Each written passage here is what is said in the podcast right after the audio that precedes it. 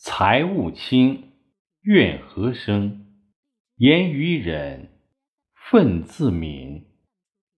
When siblings value their ties more than property and belongings, no resentment will grow among them. When siblings are careful with words and hold back hurtful comments, feelings of anger naturally die out. 财物轻，怨何生？ 把财色名利都看清、看淡、放下，不过于执迷。每个人都拥有平静心态，还会产生怨恨、烦恼吗？在工作中，员工犯错误受到罚款，他就会产生抱怨之心。如果理解“财务轻，怨何生”，就会明白是由于工作失误给单位造成的损失。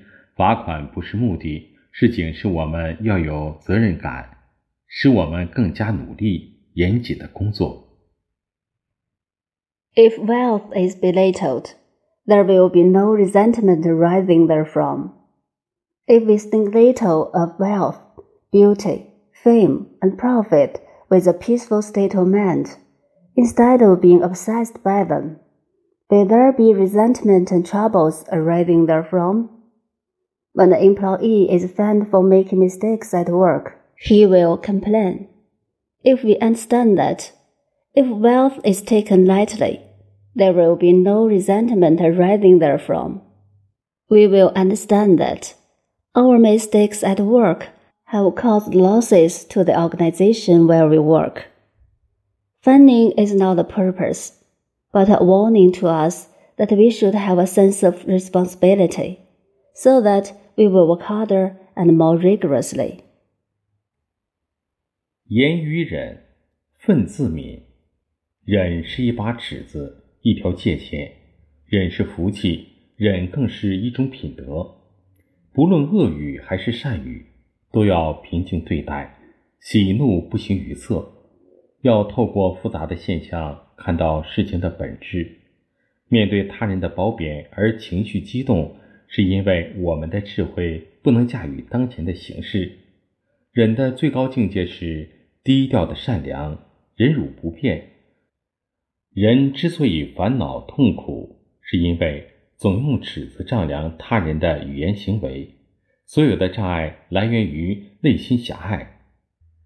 当接受善待他人缺点的同时，实际是宽容了自己。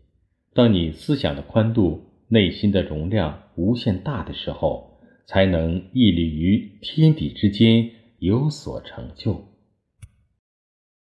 People tolerate each other, their resentment will disappear naturally. Tolerance is a ruler, a boundary, a blessing, and a moral character.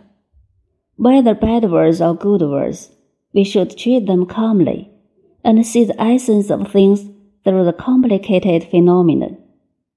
Emotional excitement due to other people's praise and criticism appears because our wisdom can't control our current temper. The highest level of tolerance is low key kindness and endurance of humiliation. The reason why people are worried and painful is that they always measure other people's words and behaviors with a standard. All obstacles come from their narrow mind.